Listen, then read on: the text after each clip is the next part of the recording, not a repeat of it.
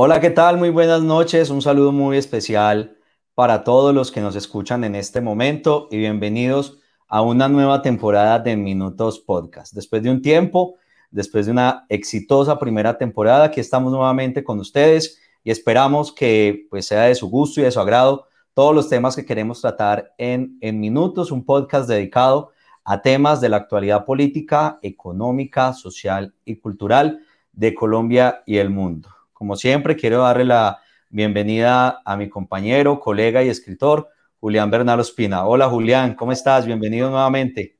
No, muchas gracias, muy feliz de estar aquí otra vez, compartiendo este espacio contigo, con estos invitados tan especiales, para hablar de a profundidad de lo que está pasando hoy en Colombia y también un poco posiblemente de lo que pasa en el mundo.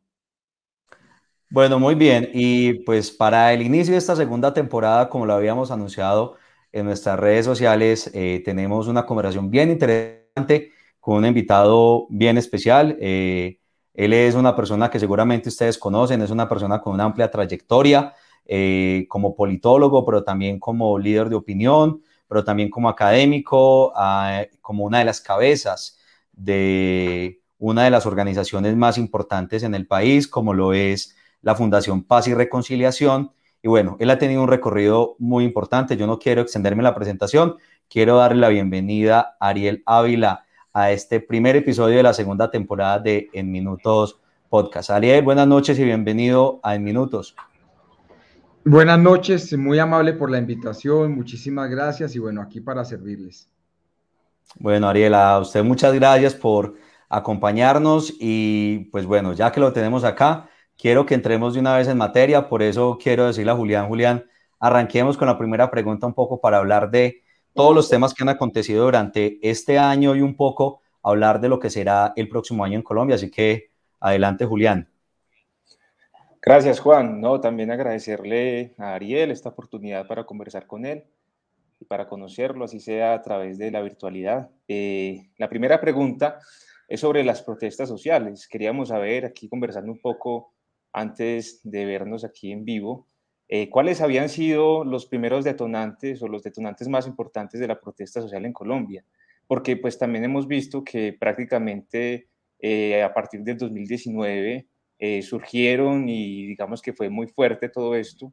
Y la pandemia un poco aminoró todo, nos encerraron a todos, pero cuando disminuyó, digamos, todo este tema del encierro, pues volvió a emerger. Entonces, eh, prácticamente eso salvó a Duque, digamos que hablando de la ciencia general. Entonces, eh, queríamos saber cuáles eran esos detonantes más importantes de la protesta y hacia dónde va, porque también muchas sensaciones que tenemos es que de alguna manera como que no sabemos qué va a pasar, eh, hacia dónde va la protesta, qué va a pasar, no va a pasar nada.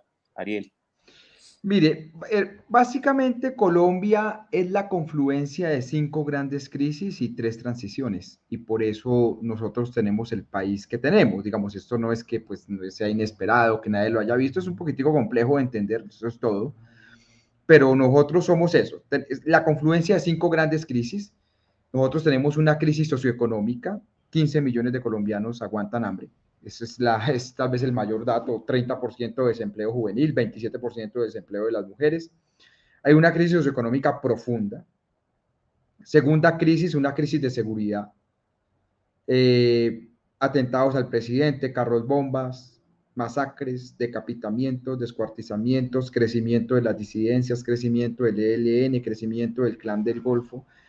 Es decir, tal vez la crisis de seguridad es la más delicada en este momento. Tercero, una crisis política. Y, lo de la crisis política eh, es tal vez como el, eh, el mejor ejemplo. La imagen desfavorable de Duque en Bogotá es igual a la imagen desfavorable del ELN a nivel nacional.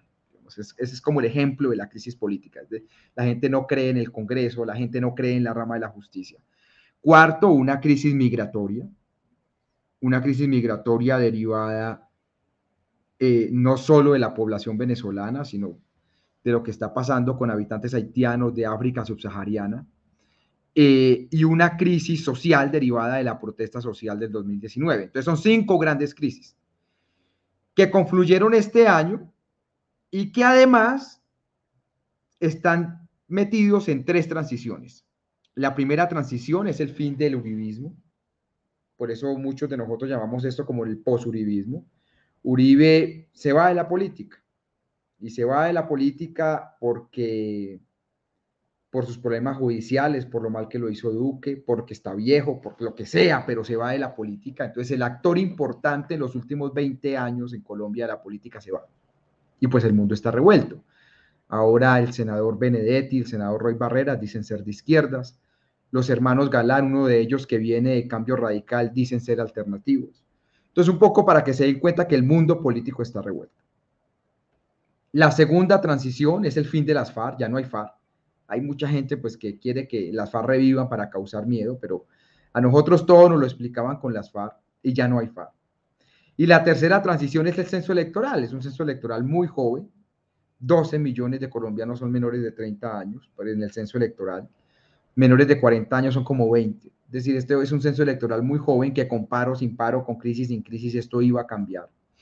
Y esto es. Entonces, Colombia tiene cinco, cinco grandes crisis, tres transiciones y todo eso confluyó este año. Entonces, el país hizo boom y explotó. Ariel, Ariel, sobre al respecto, eh, bueno, te contamos un poco, Julián y yo, además de hacer este podcast, pues hacemos columnas de opinión y Hace poco analizábamos un estudio del PNUD del año 2012 donde se decía que, bueno, era un estudio donde se analizaban 8 o 10 años de protestas en América Latina y donde identificaban que, por ejemplo, los meses de octubre y noviembre eran los meses en el continente donde más se desarrollaban, digamos que protestas, movilizaciones, o son los meses donde han sido identificados los mayores estallidos sociales en América Latina. La pregunta es, lo que vivió el país hace un par de meses, ¿qué sigue? O qué viene en ese sentido. Es decir, podemos avisorar previamente a todo este proceso electoral nuevamente movilizaciones y protestas en Colombia. Esa pregunta es difícil, es, es complicadita.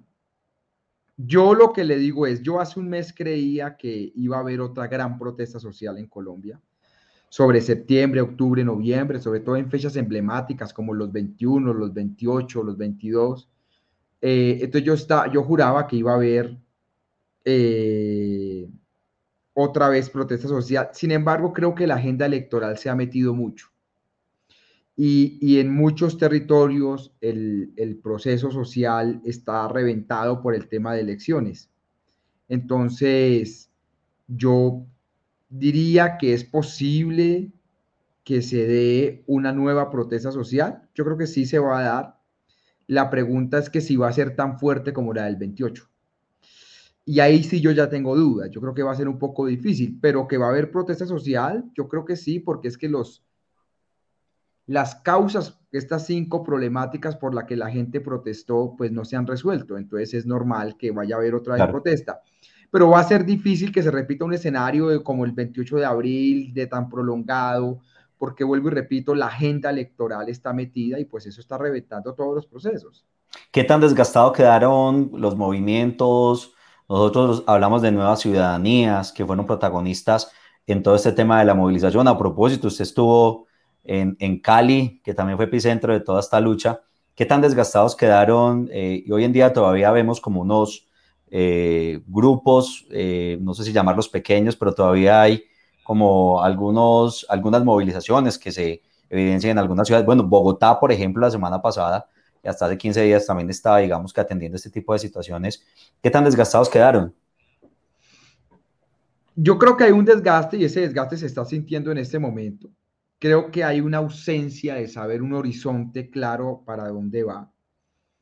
Eh, y creo que por eso este mes, el mes pasado, ya julio, agosto, pues son meses calmados, incluso creo que septiembre va a ser un mes más calmado. Pero esto puede estallar otra vez en octubre. Obviamente hay un desgaste, pues es que una cosa de estas nunca había pasado. Pero es un desgaste pues relativamente normal, digamos, eso es normal que eso haya pasado, ahí no hay nada del otro mundo. Bueno, y en cuanto al panorama político electoral, digamos, en términos del Congreso, en términos de la de lo, del presidente. ¿Qué, ¿Qué, opinión al respecto tienes? ¿Cómo modificó? ¿Cómo cambió? No, yo creo que lo, el, el, es decir, el paro pues va a tener un, y esta movilización social va a tener un impacto en el, en proceso electoral, digamos, eso sí ya, se da por hecho. La pregunta un poco es cuál es ese impacto, qué tan grande va a ser o qué tan pequeño. Yo creo que va a ser más grande que pequeño. No creo que va a ser total por ser más grande que pequeño. Yo creo que el partido de la U prácticamente va a desaparecer, a Dios gracias. Que el partido de la U vaya a desaparecer, creo que es un partido que va a quedar en cuatro senadores, lo poquito que elija Dilian Francisca en el Valle, uno o dos más. Creo que Cambio Radical es un partido que va a perder por ahí cinco curules, aunque ahora tiene pues mucha burocracia. Creo que el Partido Liberal y sobre todo con la llegada del nuevo liberalismo es, uno de los que más va a sufrir, por lo menos va a perder siete o ocho curules. Eh, el Centro Democrático va a perder por lo menos siete o ocho curules, también a Dios gracias que ese partido pierde eso. Los conservadores eh, creo que van a perder muy poco, por ahí una, porque tienen mucha burocracia, están ordeñando el Estado de una forma. El gran padre de la patria de su territorio, ¿cómo es que se llama? Omar Yepes. Bueno, ese señor, ese señor. Omar Yepes. Usted, aquí, pues, qué pena la sinceridad, pero ustedes dan unas. No podemos hablar tanto. Sí, sí. No, pero ya, esa es la siguiente pregunta, Ariel. Ya viene la siguiente pregunta. Ustedes dan unas figuritas. Ese, ¿cómo es que se llama este Eso es lo que estamos cambiando. Barco. E-, ese Mario, Castaño, Dios santo, sí, eso es uno tiene que salir corriendo cuando lo vea, uno sale así, o bueno, Víctor Renante. Entonces, yo creo que el Partido Conservador va a perder una o dos, y eso va a ser un descalabro. Creo que el pacto histórico va a subir, va a subir bastante, va a subir de 4 a 14. La coalición de la, de la esperanza, si no se pulveriza, eh, puede estar en 12 o 13. Y luego los partidos cristianos, que es, el único sector de derecha que va a aumentar, eh, van, a, van a pasar de 6 a 12 senadores, sin lugar a dudas. Entonces es, es, es como eso. Y el verde, eh, Ariel. ¿Ya lo dijiste? No, por eso, coalición de la esperanza. Si se van unidos, terminan en 12 o 13. Si se van divididos, eso va a ser un descalabro brutal. Eh, y eso incluye al nuevo liberalismo, a los verdes, a dignidad y cualquier otra vaina que nazca y se meta ahí. Eh, y la hace. Pero eso es una decisión. Yo lo que creo es que la coalición de la esperanza tiene que tener una única consulta y una lista única y el petrismo tendría que tener una consulta única y una lista única como lo tiene, pero ojalá abierta y no cerrada. Eh, pero bueno, ese es básicamente más o menos el panorama hoy, pero esto puede cambiar, ¿no? Esto va a cambiar porque pues, este, este, país está muy cambiante, entonces esto es a hoy. En un mes, si volvemos a hablar, tal vez yo les diga otra cosa. Y en términos de presidente, Ariel, términos de presidente, Petro, Fajardo, eh, como has visto, también con, respecto a la última eh, encuesta de Inbamer, ¿cierto? Pues, digamos, en general yo creo que... Yo creo que esa es una pregunta compleja que no la quería responder. Yo creo que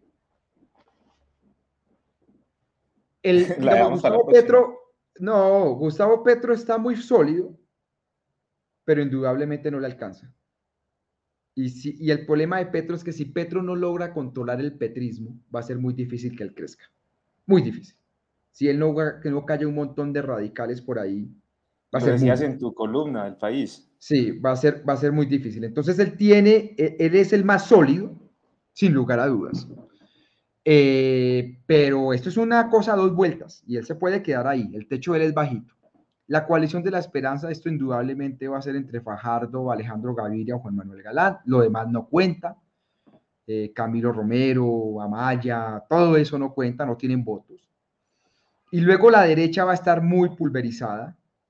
Yo creo que ahí solo tiene opciones Federico Gutiérrez y, Germán Vargas Lleras.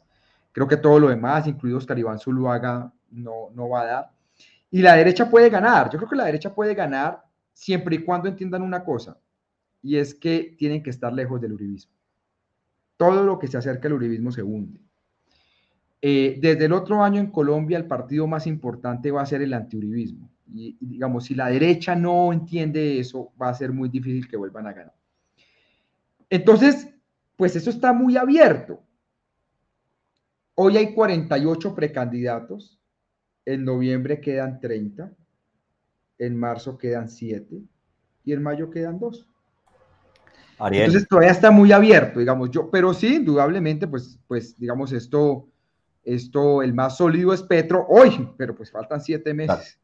No, y nosotros que estábamos pensando en entrevistar precandidatos en esta segunda temporada, tocaría escoger entre 48, está muy difícil la cosa. Pero permítame, permítame, yo me devuelvo un poquito, ahorita que estamos hablando del tema del Senado y un poco las proyecciones o, las apuestas que tú estás más o menos tanteando de acuerdo pues al escenario electoral en el país. Eh, usted estuvo de visita por la tierrita en el eje cafetero. Eh, ¿Qué pude evidenciar a, a, propósito de lo que mencionaba sobre los clanes un poco, sobre esa historia política de Caldas, qué tan vigente está ahora y cómo lo ve preparándose para ese escenario de elecciones al Congreso y eh, presidenciales 2022? Yo creo que el, departamento de Caldas es uno de los departamentos que yo más le tengo fe que va a cambiar. Eh, realmente por el movimiento estudiantil, el movimiento de los jóvenes, yo le tengo mucha fe. Eh, en el eje cafeteros creo que lo que más va a cambiar, imagínese, es que lo de Caldas es dramático, ¿no? Entre entre Mario Castaño y cómo es que se llama el gritón ese del Centro Democrático. Carlos Felipe Mejía, Carlos Felipe. Eso, Carlos Felipe otro, Mejía. Otro precandidato. Y los caldenses tan pinchados que son. Los, caldenses, claro, los caldenses tan pinchados que son, que se creen de estrato 30 por encima del resto de colombianos y pues que terminen en eso. Yo creo que eso va a tener que cambiar. No creo que sea fácil, porque pues va a tener mucha plata, mucha maquinaria. Realmente el Centro Democrático sí le está metiendo mucha plata con proyectos a sus senadores. Pero yo creo que va a cambiar, yo creo que va a cambiar. Y a ver si por fin liquidan y pensionan a Omar Yepes, que se vaya por ahí para una finca. Y hoy estaba para entregándole un carné al hijo de María Fernanda Cabal, eh, para en un video.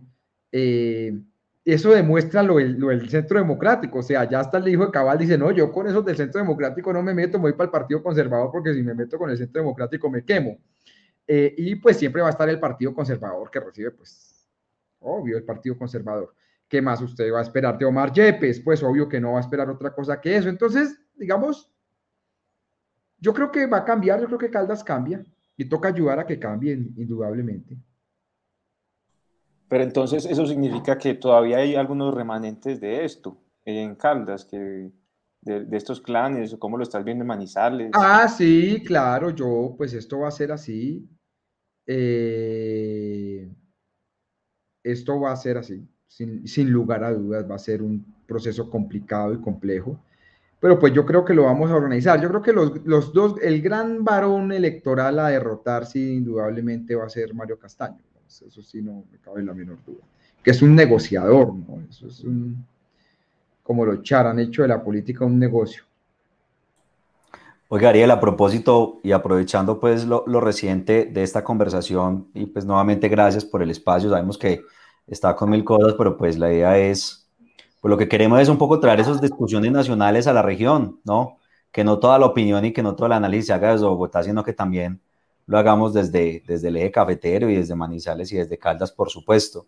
¿Qué pasó con el gobernador del Cesar, que por ahí leí en Twitter que vos tuviste, bueno, no sé si puede ser un tema... Eh, si sea cierto de esa manera, ya usted me, me corrige, pero ahí jugaste como un papel muy importante en todo ese proceso de denuncia.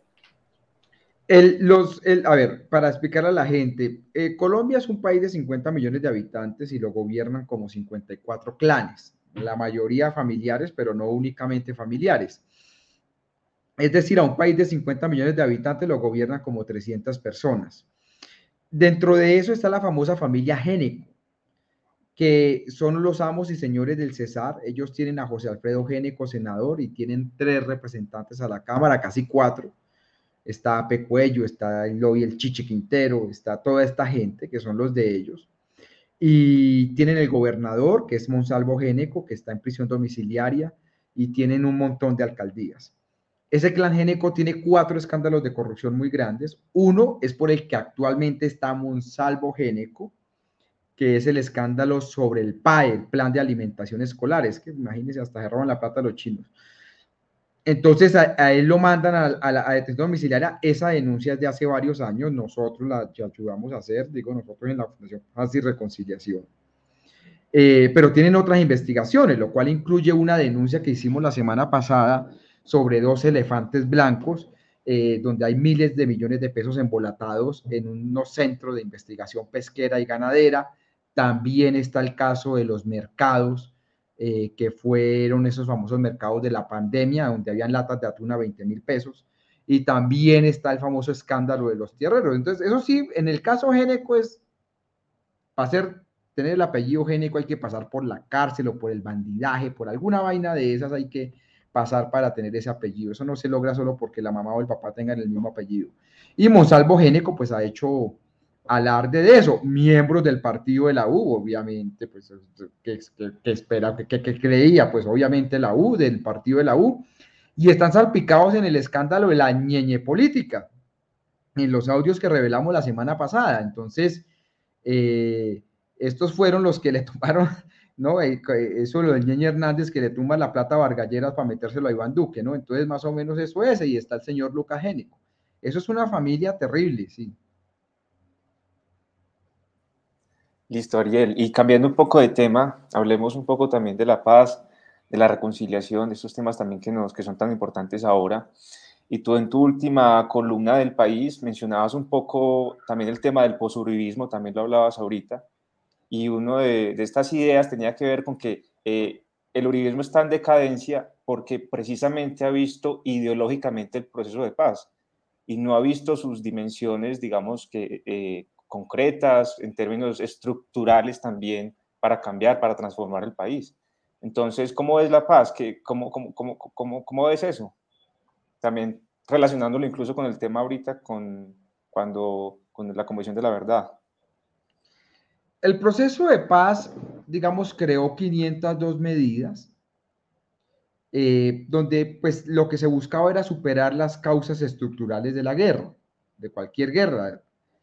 Y se hablaba de reforma agraria, uso y tenencia de la tierra, de los temas de reforma política, de participación política y de los temas de economías ilegales, que son como las tres causas estructurales que tiene un conflicto armado.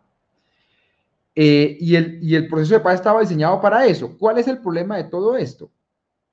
Que la gente como no lee, y es medio brutica para leer, entonces la gente creyó que proceso de paz solo eran dos cosas, cárcel, cárcel para las FARC y participación política. Pero eso eran dos medidas de 502, faltaban otras 500. Y entonces la gente votó, como no lee, entonces la gente votó por el que prometió que iba a ser Trisa la paz y lo hicieron. Eh, lo único que ha cumplido Duque, lo único que ha cumplido Duque es que iba a volver añicos el proceso de paz. Eso sí lo cumplió a la perfección. Eh, y ahí tienen. Yo tengo una tía mía que votó por Duque. Entonces, ¿qué día me dijo, papito, Ariel? Eh, qué inseguridad, qué, ¿qué es esto? Este país está muy mal. Yo le dije, tía, chupe como paleta y me deja. Usted para, usted no, votó por Duque, pues ahí tiene, ahí tiene, chupe, chupe. Tienes masacres, decapitamientos, descuartizamiento, asesinato de líderes sociales. Eso es lo que votaste. Entonces, ¿para qué se queja? Igual, todo lo que pasa en el Pacífico colombiano, las disidencias de las FARC, mire, las disidencias de las FARC pasaron de 56 municipios a 160. 2018 a hoy, 200% de incremento. El ELN pasó como de 99 a 180 municipios. Entonces, esto es un desastre en materia de seguridad y, ya, entonces, y a mí me dicen, bueno, Ariel, y si el próximo gobierno entonces implementa el proceso de paz, pues no va a pasar nada, porque ya se metió una nueva ola de violencia. Ya si hagamos PEDEX, PENIS, implementemos reforma agraria, planes sectoriales, así hagamos todo lo que nos prometimos hacer, ya no, ya, ya que hay una nueva ola de violencia y nos va a tocar esperar cinco o seis años a ver qué nos inventamos para solucionarla, pero esto es culpa de la gente que votó por eso. Esto es que en, las democracias es como lo de Caldas, cuando dicen, ay, ese Felipe Mejía, ay, ese Mario Castaño, pues ¿para qué votan por ellos? Es la, el pueblito es el que hace eso, ¿quién más va a hacer eso? Pues la gente. Entonces aprendan a votar, pues, y si no, ahí tienen. Sí, definitivamente, y, y más sobre, digamos que por este tiempo en Colombia con tanta protesta y con tanta movilización, si algo queda de esto es un tema de cultura política, es decir, cómo la gente finalmente a partir de ese inconformismo pues va a saber elegir el nuevo Congreso y el nuevo presidente de Colombia. Definitivamente en las urnas y en saber cómo la gente está eligiendo a los mandatarios, pues está, digamos, como el quid del asunto. Eh, Ariel, yo también eh, quería preguntarte acerca de cuando mencionas todas esas cifras del conflicto y un poco eh, como esa nueva realidad en términos de conflicto y en términos de, realidad social que se está viviendo en el país. Nosotros nos preguntábamos cuando estábamos como rayando un poco cómo iba a ser esta conversación acerca de los primeros informes que en su momento con León Valencia fueron tan visibles, digámoslo, año 2006-2007, con todas la, las denuncias y las investigaciones alrededor de la parapolítica en Colombia. Y queríamos preguntar un poco qué hay o qué ha cambiado o qué se mantiene de esos informes de ese tiempo a lo que puede estar viviendo el país en términos de la incidencia del narcotráfico, de la incidencia y la ilegalidad en la política de Colombia? Pues mira, yo lo que creo es que en general el, problema que nosotros tenemos es que nosotros vamos a estar o sea, estamos en un problema muy delicado y es que nosotros tenemos una tormenta perfecta en economías ilegales. O sea, nosotros realmente estamos en... Es una tragedia esta vaina. El precio de la droga está súper alto, el precio del oro ilegal estuvo súper alto hasta hace unos meses. Eh, la trata de personas es una economía súper alta. Eh, es, es, decir, es como una tragedia, o sea, y, pues hay mucha plata ilegal. Y pues eso está jugando. Y, va, y en un momento de crisis económica va a jugar. Va a jugar y va a jugar duro en política, en todo. Entonces sí es una gran tragedia esta, esto que nos está pasando. Pero bueno, así son las cosas y el próximo gobierno pues tendrá que lidiar con eso. Pero aquí no hay soluciones milagrosas. En términos de seguridad, esto está pesado, pesado, incluida la seguridad ciudadana, pues que es otro fenómeno, está pesado. Listo, y cambiando un poco de tema, Ariel, eh, pues nosotros somos lectores de tus columnas. Hemos visto también cómo ha habido, cómo ha sido más bien ese tránsito tuyo de pasar de la revista Semana a tener como una especie de medio alternativo en el que difundes tú mismo pues tus propias eh, conclusiones, digamos, a través de videos, pero también ahora escribes en El Espectador o escribes en El País.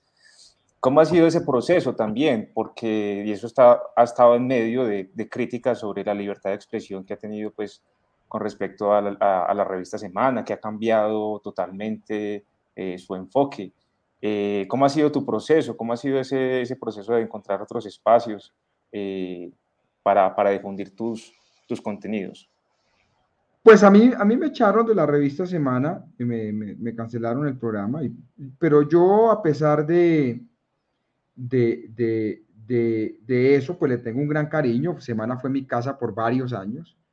Eh, escribí mi columna y me forjé como columnista. Yo solo les tengo cariño.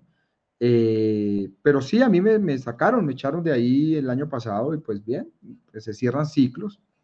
Hoy por hoy el espectador pues es mi casa, me ha dado todas las oportunidades. Eh, el País de España, pues que es el diario más importante de habla hispana en el mundo. Soy uno de los tres columnistas desde hace ya también varios años, seis o siete años. Entonces, no, yo ahí esos son mis casas y me siento muy tranquilo. Y ahora, pues ya en este tema digital, eh, pues claro, tengo pues mi programa de televisión y todo, pero también hago videos cortos, utilizo mis redes sociales. Creo que, digamos, con pandemia y con paro, la vida se digitalizó mucho entonces hago videos cortos, pero no, el tránsito ha sido muy chévere. ¿Dolió la salida de semana? Pues claro, indudablemente dolió, dolió bastante, pero yo me siento cómodo. Por ahí, Ariel, tienes un pupilo en, en, el departamento de Caldas que le está siguiendo los pasos en todo ese mundo digital. Ahí va el hombre con eso. Ahí va, lo he visto ya en TikTok, haciendo videos en TikTok, sí, señor. Sí. Hasta allá llegó. Hasta allá llegó. ya llegó hasta allá. Ariel, eh, también le quería preguntar por la faceta de escritor. ¿Qué tal el último libro? ¿Por qué, por qué los, por qué los, matan? ¿Qué tal la experiencia como escribiendo? Pues digamos en, tu rol de escritor, por ejemplo, Julián, eh, digamos que está en un proceso de una carrera también de como escritor y queríamos preguntarte un poco sobre la obra y no sé, alguna recomendación para esos nuevos talentos que quieren escribir, quizás una visión crítica acerca de la sociedad colombiana eh, desde este tipo de, espacios? Pues yo no escribo, digamos, yo no escribo novela, yo eh, hago libros, pues estoy terminando otro, me estoy levantando a la una de la mañana a terminarlo. Eh, yo no escribo novela, escribo libros sobre, sobre análisis, como en ciencia política, entonces mis libros siempre están llenos de mapas, llenos de datos, y estoy haciendo uno sobre el balance de la seguridad de los cinco años del acuerdo de paz. Eh, y la, la, recomendación a todos y todas es, es obviamente digamos, es la recomendación que le doy a mis estudiantes, no traguen entero, no traguen entero, tengan pensamiento crítico, siempre cuestionen todo. Y eso es lo que a mí me ha dado el secreto para escribir todos estos libros y varios de ellos tan exitosos como el de Detrás de la Guerra o el de Por qué los matan. Entonces, siempre cuestionen todo eh, y, y, y no crean en lo que ven sus ojos, sobre todo. No crean en lo que ven. Vaya y estudielo. Eso es como las recomendaciones que yo doy. Sí, claro. Eh, también agradecerte a ti porque en realidad tú has sido un referente muy importante. Juan Camilo también es columnista. Eh, siempre buscamos espacios en la silla vacía o en la patria o en la oreja roja. La oreja roja también es, hace parte de estos medios alternativos que han crecido a partir de la pandemia. Entonces, queremos agradecerte porque digamos que eres un referente muy importante para estas personas que buscan eh, o que buscamos, ¿cierto? Como luces para, comprender, ¿cierto? La, Colombia profunda, comprender todo lo que tú has ido mencionado sobre la paz y el conflicto. Entonces, adelante y todas las energías para que lo sigas haciendo. Muchísimas gracias y ya casi me voy a dormir que estoy vuelto nada, pero bueno, claro que, hagámosle. Claro que sí. Ariel, eh, nuevamente agradecerte y, una última preguntita ya para ir cerrando. ¿Es rumor o es verdad que eh, probablemente incursione en la arena política?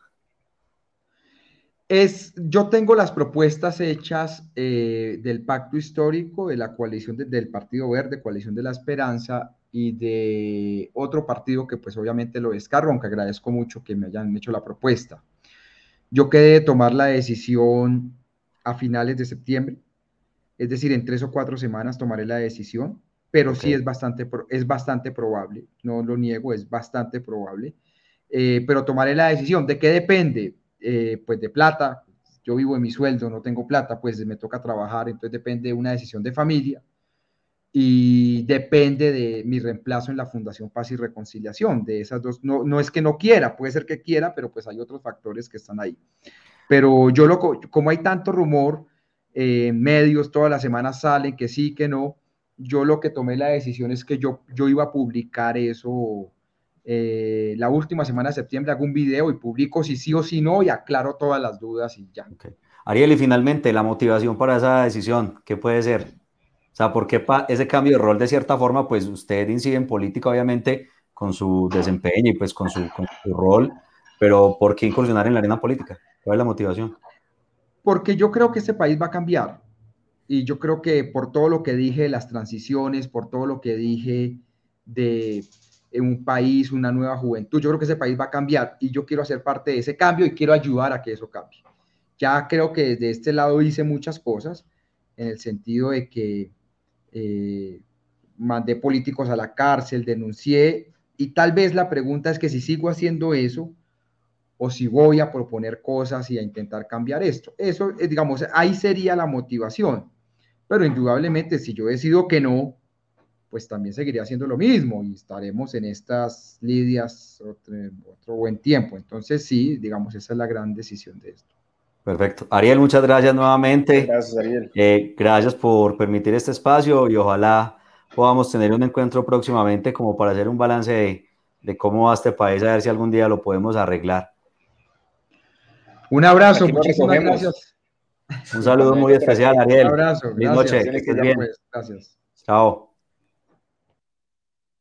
Y a todos los oyentes de Minutos Podcast queremos agradecerles nuevamente por estar atentos. Este es el primer episodio de la segunda temporada de este podcast que analiza la realidad política, social, económica y cultural de Colombia y el mundo. Con Mariela Vera seguramente tendremos muchos invitados más, pero antes no nos queremos despedir sin invitarlos a que nos sigan en nuestras redes sociales. Así que Julián, por favor, cuéntale a nuestra audiencia cuáles son las redes sociales para que nos sigan y sigan eh, escuchando y conociendo cuáles son nuestras ideas.